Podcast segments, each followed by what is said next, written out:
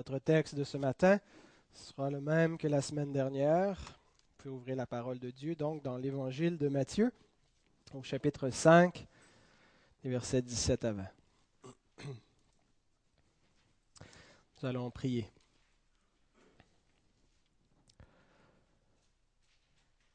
Seigneur, merci pour ta présence au milieu de nous.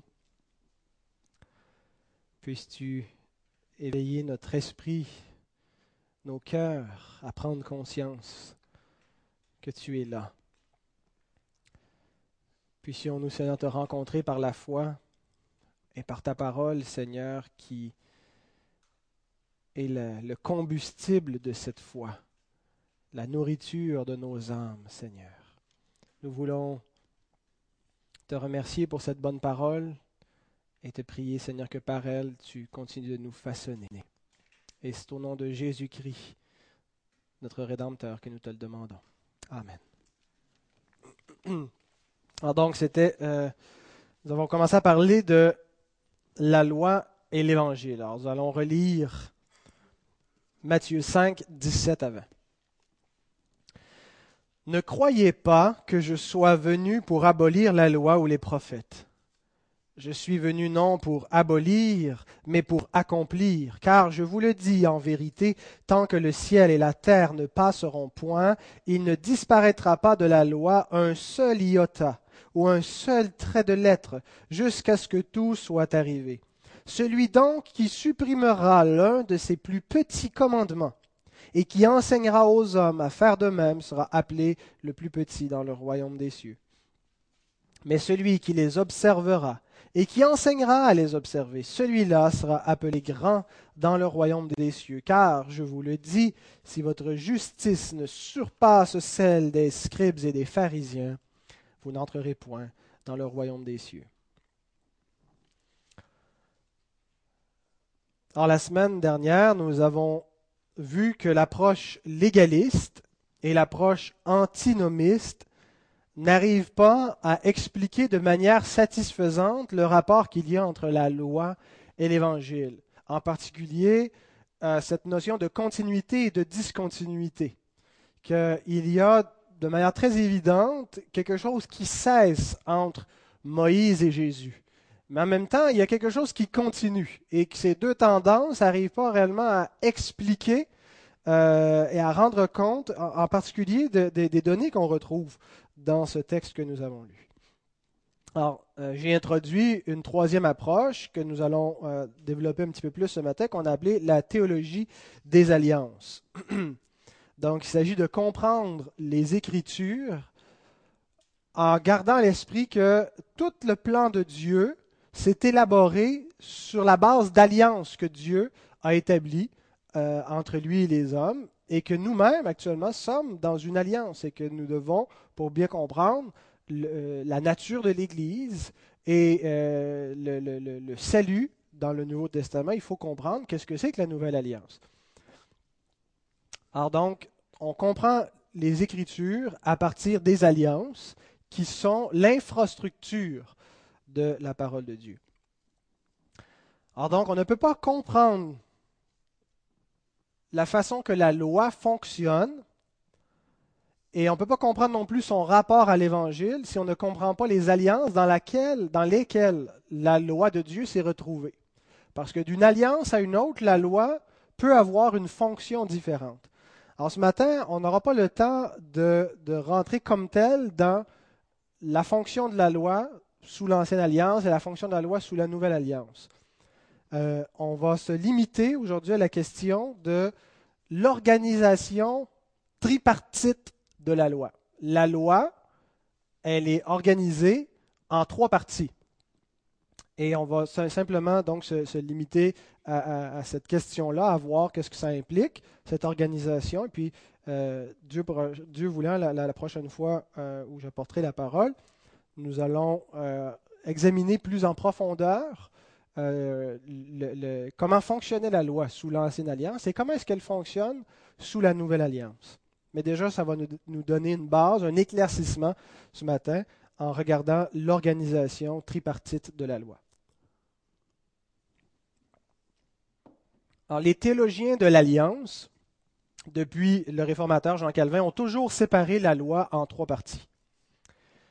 Il y a la, partie, si on veut, fondamentale, sur laquelle repose tout, le reste de la loi, qui sont les lois morales. Quand on prend la loi de Moïse dans son ensemble, on retrouve des lois qui ont une nature morale, des commandements euh, universelles, qui ne sont pas des lois euh, de, de, cas précis, mais des lois plus générales qui englobent l'ensemble de la moralité, à partir desquelles différentes lois de cas, qu'on appelle des lois casuistiques, peuvent, euh, ont été définies. Alors la loi morale, on la retrouve, elle est résumée pour nous dans les dix commandements, ce qu'on appelle le décalogue. Les, dix commandements sont un résumé. Ça ne veut pas dire que le, seul endroit où on trouve la loi morale dans l'Ancien Testament, c'est les dix commandements. On la retrouve un peu partout, puis comme je dis, elle sous-tend toute la loi. Mais donc, euh, cette loi euh, avait euh, une valeur externe. Quand Dieu dit tu ne tueras point, ça commandait ce que visiblement, physiquement, matériellement, on devait ou ne devait pas faire avec notre corps. Mais cette loi avait aussi une valeur interne ou spirituel. Ça, ne faisait pas simplement que dicter comment euh, les gestes et comment le comportement de quelqu'un extérieurement devait euh, aller, mais c'était aussi pour ce qui est dans le cœur de l'homme. Alors, tu ne tueras point voulait dire tu ne haïras point non plus, tu n'entretiendras pas de haine contre ton, prochain. Alors, la loi morale était à la fois externe et interne. Alors, c'est toute la moralité, toutes les questions morales, d'éthique qui sont définies par cette loi on retrouve aussi qui était euh, construite sur cette loi les lois judiciaires, c'est-à-dire des lois euh, civiles qui servaient aux juges en Israël et, qui étaient des, lois civiles. Parce que Israël était, une nation, était un peuple euh, qui avait un territoire géographique et, et qui avait une organisation sociale. Alors, ce n'était pas simplement un peuple spirituel, c'était un peuple euh, euh, qui avait un État hein, euh, étatique. Et ça prenait des lois civiles, comme on en a aujourd'hui dans notre pays, au Canada et dans tous les pays du monde, des lois civiles, des règlements pour la vie en société. Ah, et ces lois-là reposaient sur la loi morale. Et il y avait aussi une troisième partie qui était les lois dites cérémonielles. Les, par exemple, les lois, toutes les, la sacrificature des Lévites, qui reposait comment est-ce que les Lévites devaient performer leur, sacerdoce, euh, mais aussi les lois alimentaires, ce qu'on pouvait manger, ce qu'on ne pouvait pas manger, et toutes les fêtes religieuses, les, célébrations qui concernaient tout le peuple, euh, les, différents moments de l'année où on observait, où on se commémorait des événements passés. Alors donc ça, c'était les lois cérémonielles. Alors si on ne distingue pas entre ces trois parties de la loi, il y a deux euh, alternatives qui s'offrent à nous. Si on ne distingue pas, soit on maintient uniformément la loi de Moïse, si on ne peut pas faire de séparation ou de, nuance entre les parties de la loi, et puis qu'on dit qu'il y a une continuité, ben, il faut que tout ce qui a été donné par Moïse continue, à moins que ça aurait été spécifiquement aboli un point dans cette loi, mais sinon tout le reste continue en bloc parce que la loi serait quelque chose de monolithique. Ou, si on ne peut pas distinguer, eh bien, on doit toute la rejeter en bloc et la, remplacer par autre chose.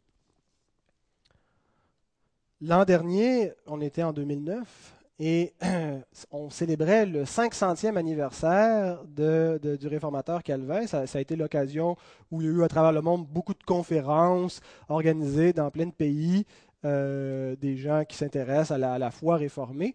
Et puis, euh, il y en a eu une à Montréal, quelques calvinologues du Québec euh, qui ont organisé une conférence donc à Montréal. Et, il y avait plusieurs euh, conférences à cet événement, ça a duré deux ou trois jours. Et il y en avait une, c'était la loi chez Jean Calvin.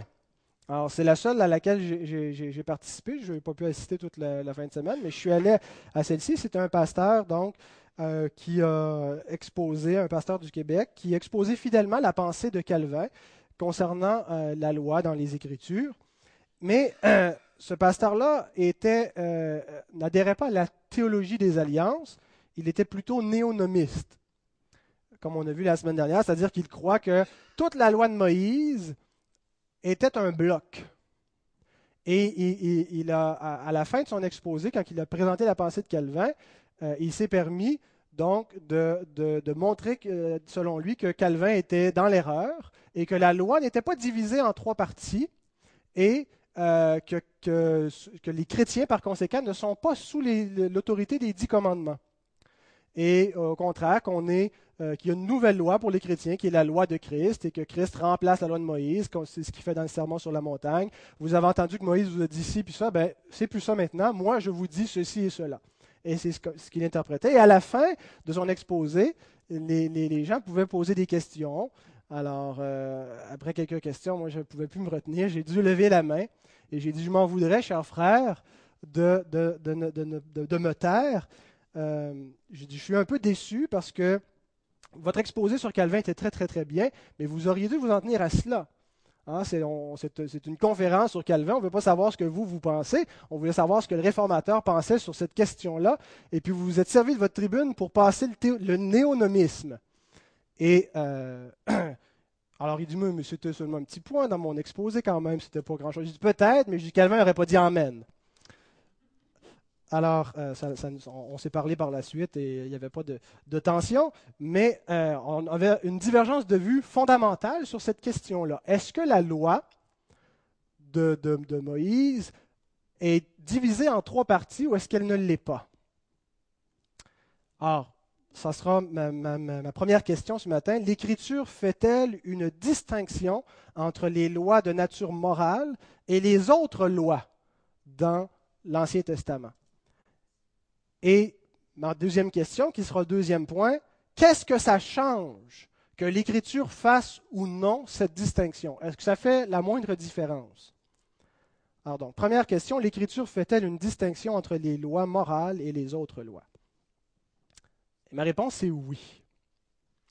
L'Écriture fait une distinction euh, euh, concernant en particulier la loi morale. On ne retrouve pas toujours une, une euh, rupture nette et, toujours fondamentalement évidente entre euh, chaque loi, ah, ça, ça va dans tel compartiment et tel compartiment, mais on retrouve certainement une distinction fondamentale entre la loi morale, qui sert de base pour toutes les autres lois. On le retrouve par exemple dans, euh, c'est Samuel qui fait cette distinction. Souvenez, si vous me pardonnez, quand Dieu envoie Saül exécutait un jugement. Ça fait pas longtemps que Saül est roi. Dans le chapitre 15, il l'envoie exécuter un jugement sur Amalek et il lui dit de dévouer Amalek par interdit. Ce que ça voulait dire, c'était de passer tout par le fil de l'épée. Il dit Tu n'épargneras absolument rien de tout ce qui est à lui. C'était un jugement contre une nation euh, donc impie qui avait des pratiques euh, odieuses et Dieu juge et condamne, et il le fait via sa nation sainte qu'il s'est acquise, donc par Israël. Mais Saül, pendant qu'il exécute ce jugement, ça lui brisait le cœur. Pas de, zigouiller les hommes, mais de, de, voir. Il voyait toutes les richesses, le troupeau, les belles bêtes grasses et en santé, puis il dit on ne peut pas tuer tout ça. Et il a décidé donc de faire un tri, de garder la plus belle portion des trésors et des, troupeaux parmi les animaux. Et quand euh, Dieu a envoyé Samuel pour le lui reprocher, parce qu'il n'avait pas obéi à ce que Dieu lui avait dit, Samuel lui a répondu que oui, mais c'était pour le consacrer à Dieu. J'ai gardé tout ça pour l'offrir en sacrifice pour que Dieu trouve agréable qu'on se conforme à sa loi cérémonielle en lui offrant pas des bêtes chétives, mais des, beaux sacrifices, des belles bêtes. Et voici la réponse de Samuel à Saül. Samuel dit, un roi 15, 22, L'Éternel trouve-t-il du plaisir dans les holocaustes et les sacrifices comme dans l'obéissance à la voix de l'Éternel? Voici l'obéissance vaut mieux que les sacrifices et l'observation de sa parole vaut mieux que la graisse des béliers. Comment est-ce que Samuel pourrait dire une telle chose s'il n'y a aucune distinction dans la loi de Moïse?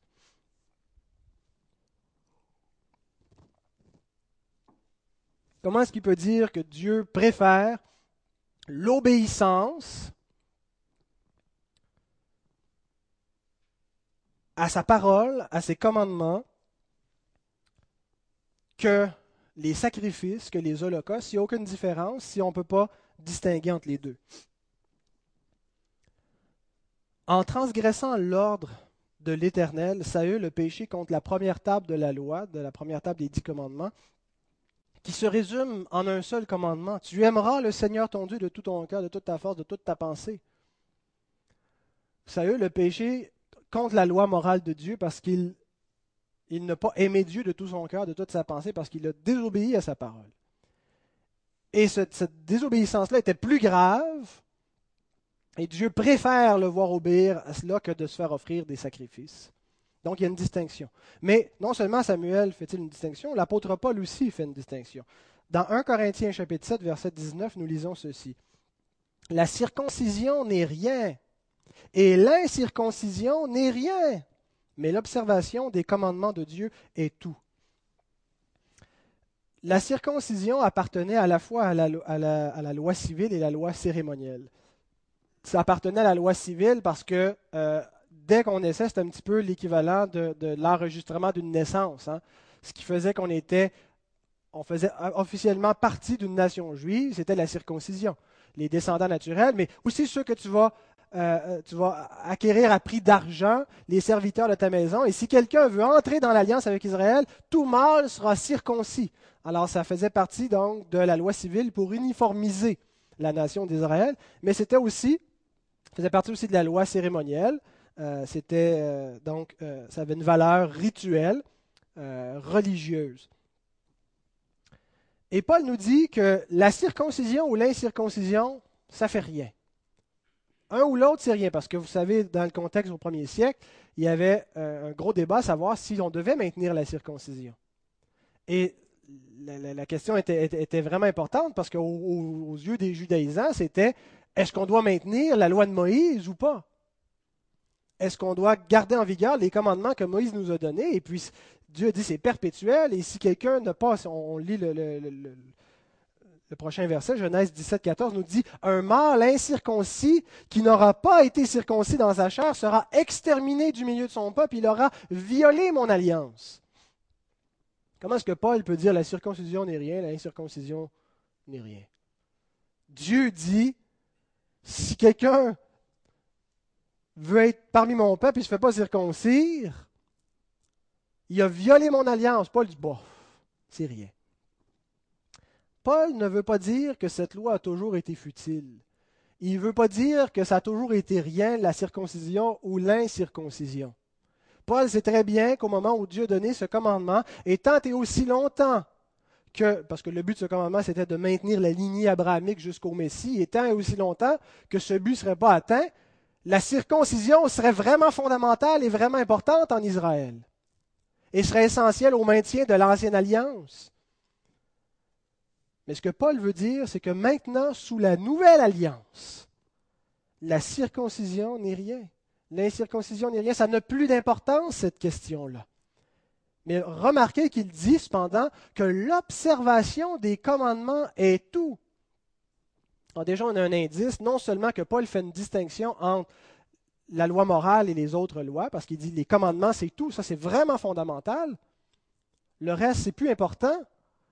Mais en plus, il nous dit que l'un continue et que l'autre cesse. Seule la loi morale continue sous la nouvelle alliance. Donc Paul fait, de toute évidence, une distinction fondamentale entre la loi morale et les autres lois. Mais le Christ lui-même fait une distinction dans les paroles qui lui sont attribuées euh, dans l'Épître aux Hébreux, chapitre 10, versets 5 à 9. C'est pourquoi Christ, en entrant dans le monde, dit, Tu n'as voulu ni sacrifice ni offrande, mais tu m'as formé un corps. Tu n'as agréé ni holocauste ni sacrifice pour le péché, alors j'ai dit, Voici, je viens. Dans le rouleau duquel, du, dans le rouleau du livre, il est question de moi, pour faire, ô Dieu, ta volonté. Après avoir dit d'abord, tu n'as voulu et tu n'as agréé ni sacrifice ni offrande, ni holocauste, ni sacrifice pour le péché, ce qu'on offre selon la loi. Il dit ensuite, Voici, je viens pour faire ta volonté. Il abolit ainsi la première chose pour établir la seconde. Ce n'est pas un texte qui est facile, j'en suis conscient, et euh, j'espère qu'il ne, ne, viendra pas embrouiller notre compréhension de ce que je vais apporter ce matin. Et on pourrait l'étudier longuement, et Dieu voulant, on va y revenir quand on prendra l'exposition de l'Épître aux Hébreux. Mais quelques remarques rapides.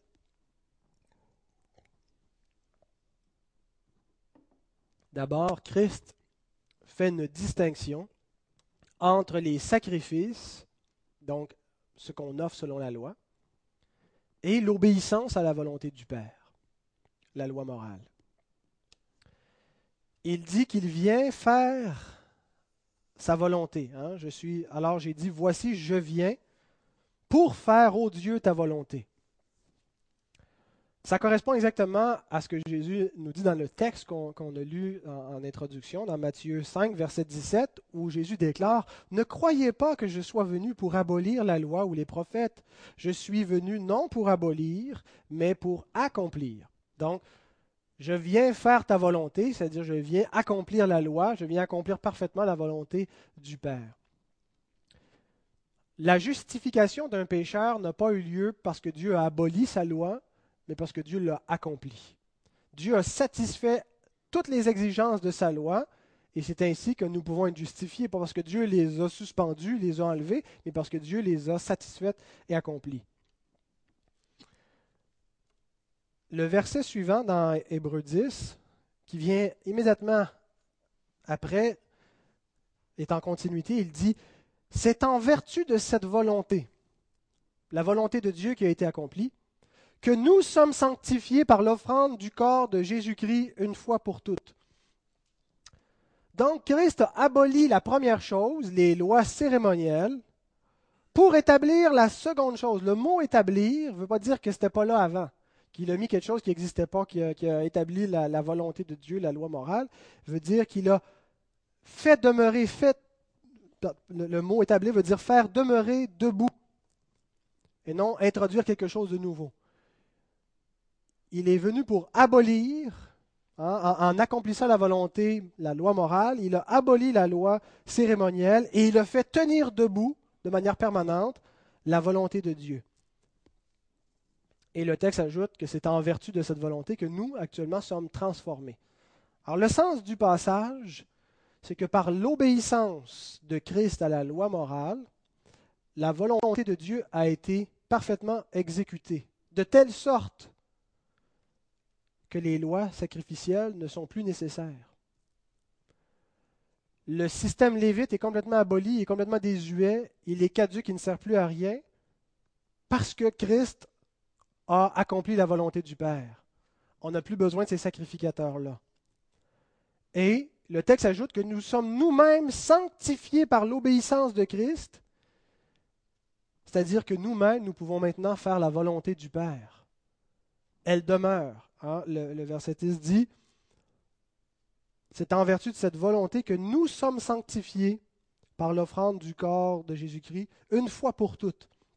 Et le verset précédent euh, disait, il abolit ainsi la première chose pour faire tenir debout la seconde, la volonté morale du Père qui demeure debout et qu'on peut exécuter maintenant parce que Christ l'a pleinement exécuté. Mais on y reviendra à cette question beaucoup plus en détail euh, la prochaine fois on va voir comment la loi morale fonctionne sous la nouvelle alliance. Autrement dit, quel rapport nous, les chrétiens, avons-nous avec les dix commandements? Quelle est la place de la loi de Dieu, des dix commandements en particulier, qui nous résument cette loi morale dans la vie du chrétien? Et on va voir que c'est un rapport qui est complètement différent que, que celui qu'il avait sous l'ancienne alliance. Alors donc, L'Écriture fait-elle une distinction entre les lois morales et les autres lois? De toute évidence, l'Écriture fait une différence. La loi n'était pas un bloc monolithique, mais il y avait surtout un fondement qui était la loi morale, la volonté parfaite de Dieu que Jésus-Christ a accomplie, sur lesquelles les autres lois avaient été données. Et ces autres lois ont été abolies. Maintenant, Qu'est-ce que ça change que l'Écriture fasse cette distinction? Pourquoi est-ce que c'est important? Eh bien, ça change tout. S'il n'y a pas de distinction, comme je le disais au début, on ne peut pas séparer la loi. Si on ne peut pas la séparer, on a deux choix. Soit la loi est abolie en bloc, ou soit elle est maintenue en bloc. Si c'est un seul gros bloc qu'on ne peut pas séparer, il tient tout ensemble ou il tombe tout ensemble. Mais il est évident qu'il n'est pas maintenu en bloc. Le Nouveau Testament nous montre clairement que l'ensemble de la loi de Moïse n'est pas en vigueur et n'est pas maintenu sous la nouvelle alliance. Il y a une discontinuité. D'abord, la loi cérémonielle, la loi des sacrifices, les lois alimentaires, les fêtes religieuses de l'Ancien Testament sont abolies parce que le sacerdoce a été remplacé. Pas moi qui le dis, c'est l'auteur de l'Épître aux Hébreux au chapitre 7, verset 12. Car le sacerdoce étant changé, nécessairement aussi il y a un changement de loi. La loi donnée au peuple reposait sur un sacerdoce, celui des Lévites. Christ n'est pas un sacrificateur selon l'ordre de Lévi, mais il est sacrificateur selon l'ordre de Melchisédek. Alors, je ne sais pas si vous vous rappelez qu'est-ce que ça voulait dire être sacrificateur selon l'ordre de Melchisédek, mais ça voulait dire, entre autres choses, d'avoir un sacerdoce éternel qui n'aura jamais de fin. Alors, l'auteur n'est pas en train de nous dire qu'il n'y a plus de sacerdoce sous la nouvelle alliance. Il n'y a plus de prêtre, ça n'existe plus. Il est en train de nous dire qu'il y a un changement de prêtrise. Et avec ce changement de prêtrise, parce qu'il y a toujours un prêtre, on a toujours un, sacerdoce, et c'est le Christ qui est le grand prêtre, et c'est par lui qu'on peut s'approcher de Dieu, qu'on est sanctifié, et qu'on peut continuellement entrer dans le Saint des Saints. C'est pas que le Saint des Saints a disparu quand que le temple a été détruit. Le Saint des Saints existe, c'est un lieu spirituel. Le temple n'était qu'une image terrestre de ce lieu spirituel par lequel on entre par la foi, grâce au Christ. Et autant nous dit, on n'a plus besoin de toutes ces lois rituelles qui entouraient cela, parce que maintenant, c'est un nouveau sacerdoce avec une nouvelle loi. Alors, la loi cérémonielle, les lois sacrificielles de l'Ancien Testament ont disparu parce qu'il y a eu un changement de sacerdoce qui est celui de Christ maintenant, et qui est un sacerdoce éternel. Il n'y aura plus jamais d'autre changement. Il va demeurer éternellement.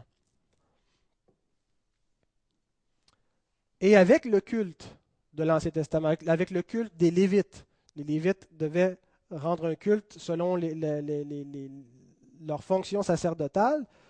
Donc avec ce culte, on prit fin aussi les fêtes religieuses et, les lois alimentaires. C'était, ça faisait partie de la loi cérémonielle. Et l'Écriture nous montre que c'était l'ombre de la réalité à venir. Paul, entre autres, nous le dit dans Colossiens, chapitre 2, versets 16 et 17. Que personne donc ne vous juge au sujet du manger ou du boire, ou au sujet d'une fête ou d'une nouvelle lune ou des sabbats, c'était l'ombre des choses à venir. Mais le corps est en Christ, la réalité est venue en Christ.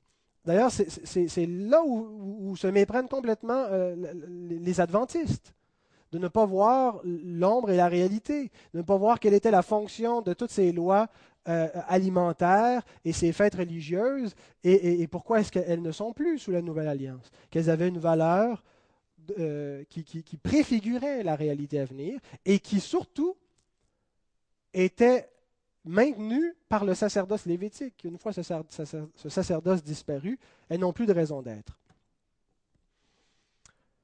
La loi judiciaire, qu'en est-il des théonomistes? Vous, vous connaissez peut-être euh, un certain mouvement, euh, une branche un peu extrême euh, chez, les, réformés pédobaptistes, qui sont qu'on appelle des théonomistes. Donc, ils croient que la, la, loi de Dieu, la loi de Moïse, devrait s'appliquer civilement, comme dans l'Ancien Testament que euh, les gens qui pratiquent la sorcellerie euh, devraient être mis à mort, qu'on devrait rendre illégal, euh, un peu comme, comme, on le voyait en Moïse dans, sous l'Ancienne Alliance.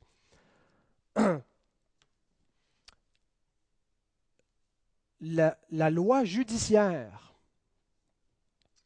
est abolie, la loi, les lois civiles donc sont abolies. Pourquoi? Parce que l'Ancienne Alliance était une théocratie, mais pas la nouvelle alliance. L'ancienne alliance était une alliance nationale et terrestre.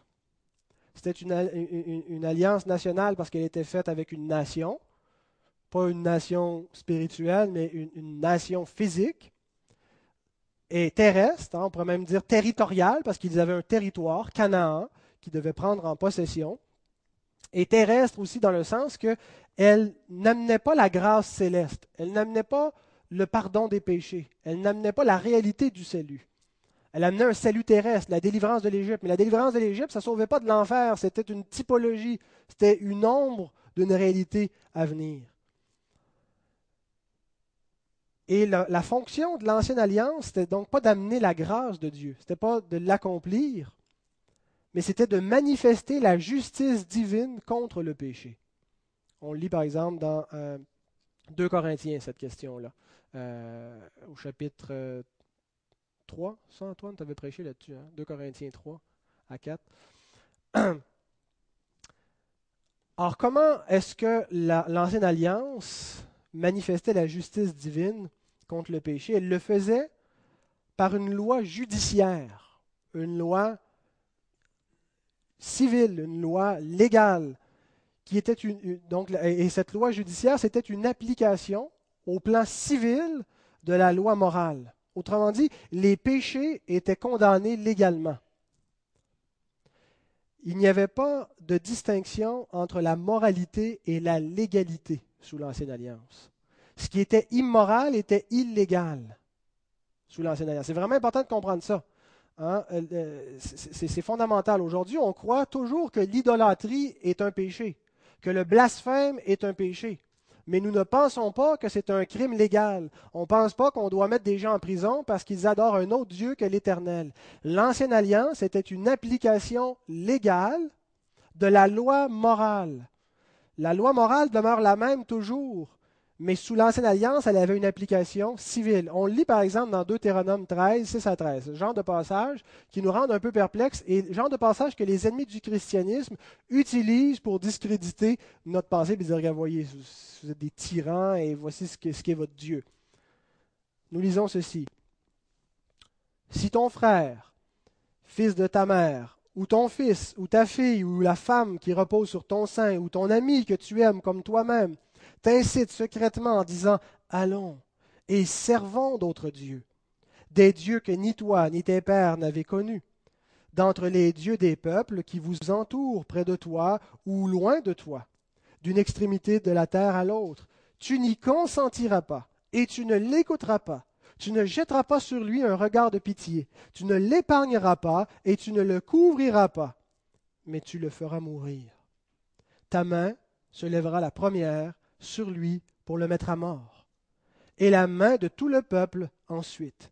Tu le lapideras et il mourra parce qu'il a cherché à te détourner de l'Éternel ton Dieu qui t'a fait sortir du pays d'Égypte, de la maison de servitude.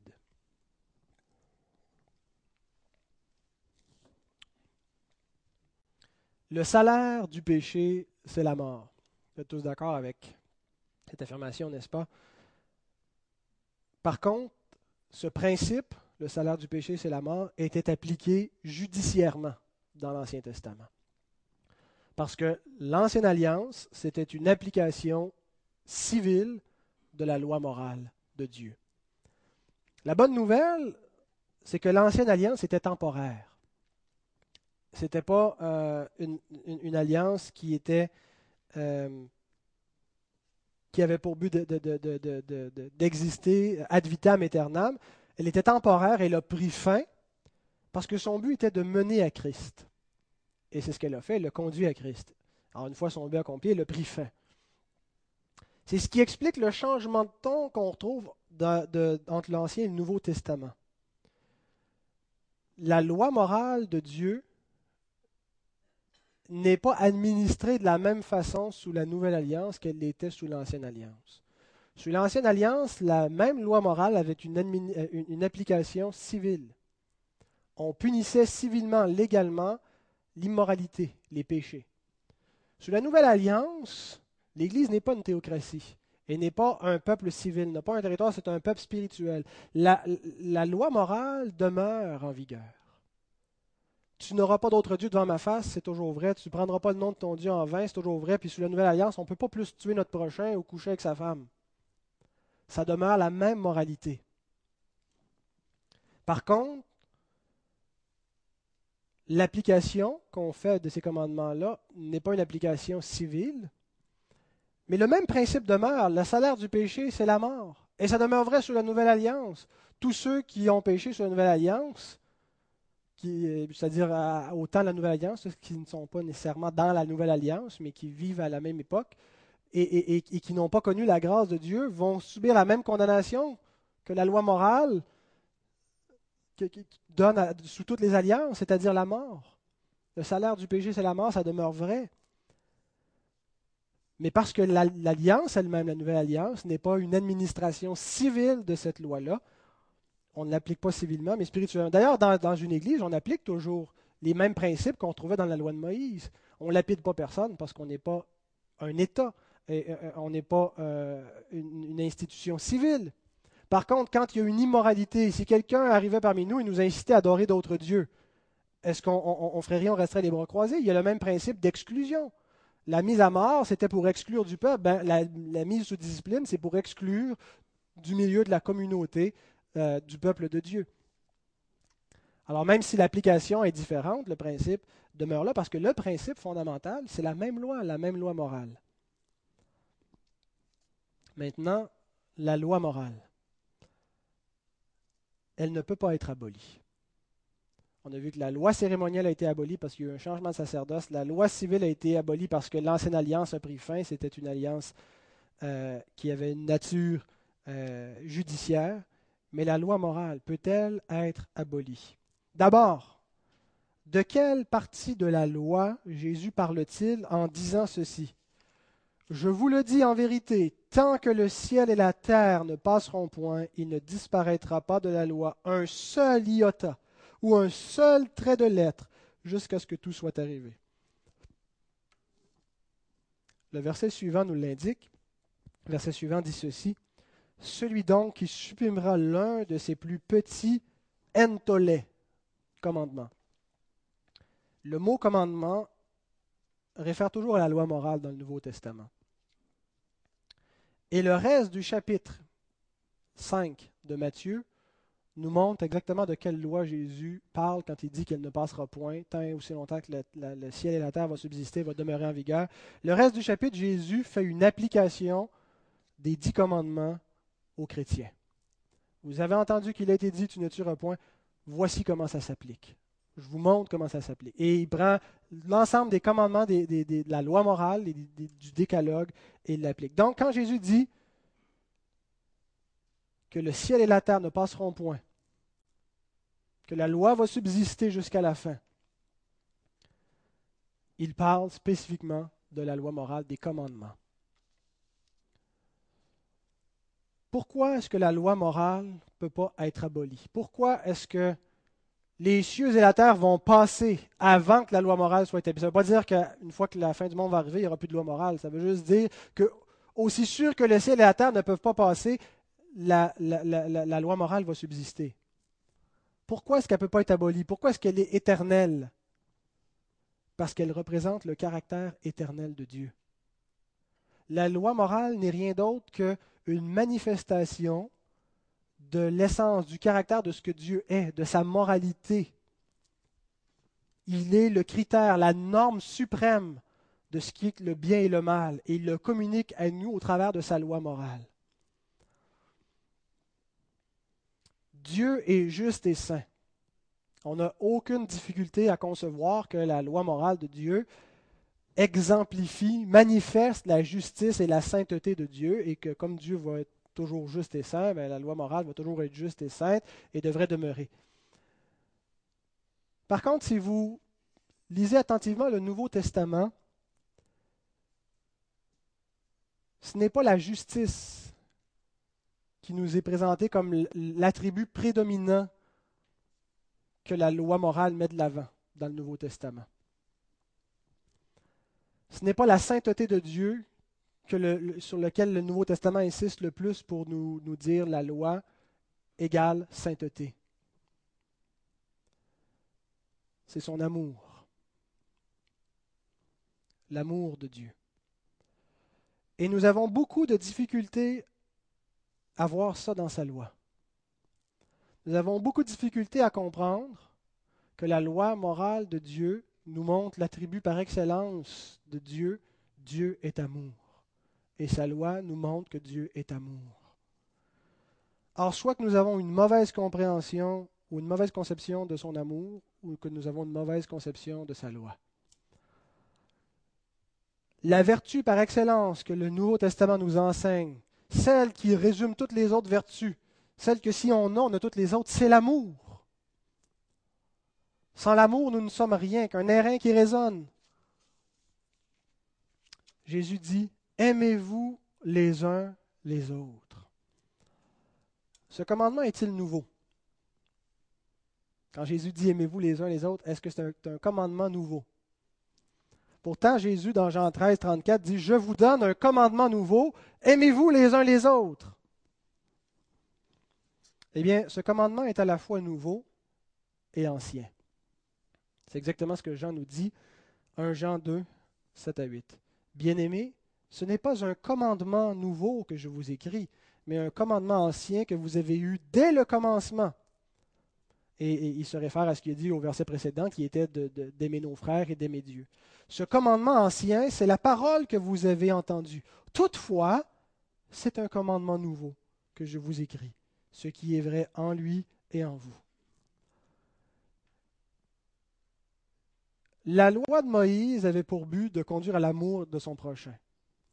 Tu aimeras ton prochain comme toi-même, ce n'est pas euh, Jésus qui était le premier à le dire, on le trouve dans le Lévitique. C'est une loi de l'Ancien Testament.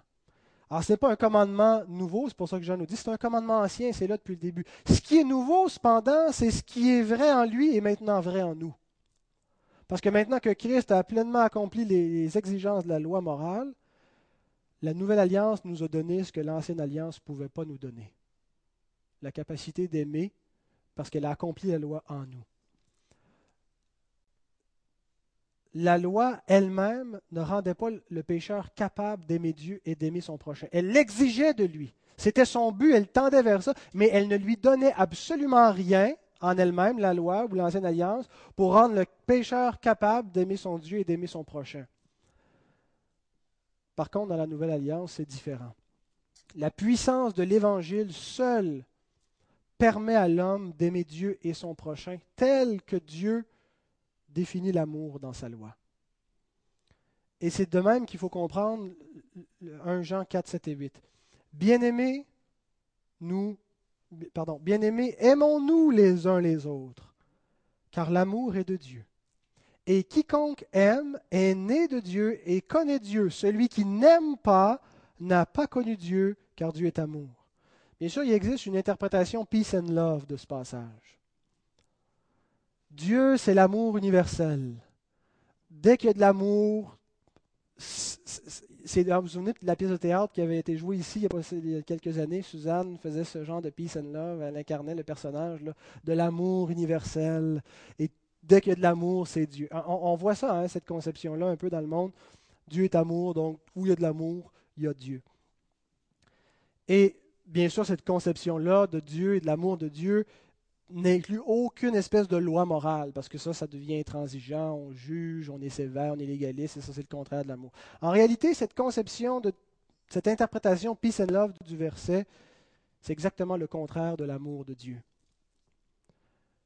Ce texte nous dit que seuls ceux qui sont nés de nouveau aiment, au sens où Dieu l'entend. Ça ne veut pas dire que les gens qui ne sont pas régénérés, les gens qui ne sont pas régénérés ont de l'amour ont de l'amour pour leurs enfants, de l'amour pour leurs proches, et, on le voit. Mais ce n'est pas de cet amour-là que Jean parle. Jean nous dit, l'amour dont il est question ici, que les seuls qui sont capables d'aimer de cette façon sont ceux qui sont nés de nouveau. Parce qu'ils aiment selon la vraie définition de l'amour qui est la loi. Et il ajoute que cet amour, c'est le critère par excellence qui démontre si nous connaissons Dieu ou si nous ne le connaissons pas. Aimer Dieu à la manière des hommes, aimer Dieu à notre manière, ce n'est pas le vrai amour. Le vrai amour, c'est Dieu qui le définit, puis on va voir si quelqu'un est un enfant de Dieu à la façon dont il l'aime, s'il obéit à la loi. 1 Jean 5, 2. Nous connaissons que nous aimons les enfants de Dieu lorsque nous aimons Dieu et que nous pratiquons ses commandements. Comment est-ce qu'on reconnaît qu'on aime Dieu? Quand Dieu dit, tu aimeras le Seigneur ton Dieu de toute ta force, de toute ta pensée, de tout ton cœur. On a l'impression que c'est une espèce de, de, sentiment qu'il faut se mettre très, très, très intense et qui est au-delà de notre capacité. Mais en fait, il n'y a aucun passage qui nous, qui nous donne ce commandement, ça nous montrer comment ça s'applique. Vous lirez Deutéronome 6 au complet, dans lequel on retrouve ce commandement. Tu aimeras le Seigneur ton Dieu de toute ta force, de toute ta pensée, de toute ton intelligence, de tout ce que tu es capable. Et ça nous montre comment En gardant ces commandements. Tu n'auras pas d'autre Dieu devant ma face. Tu ne te feras pas d'image. Tu vas m'adorer. Tu vas me rendre un culte de la façon que je t'ai ordonné de le faire. Tu ne prendras pas mon nom en vain. Et ainsi de suite. Et de la même façon, pour aimer notre prochain comme nous-mêmes, c'est en gardant ses commandements. Nous connaissons que nous aimons les enfants de Dieu lorsque nous aimons Dieu et que nous gardons ses commandements. Jésus dit lui-même, Jean 14, verset 15, Si vous m'aimez, gardez mes commandements. Si vous aimez le Seigneur, si vous aimez Dieu, gardez mes commandements. Et il dit, si vous gardez mes commandements, vous demeurez dans mon amour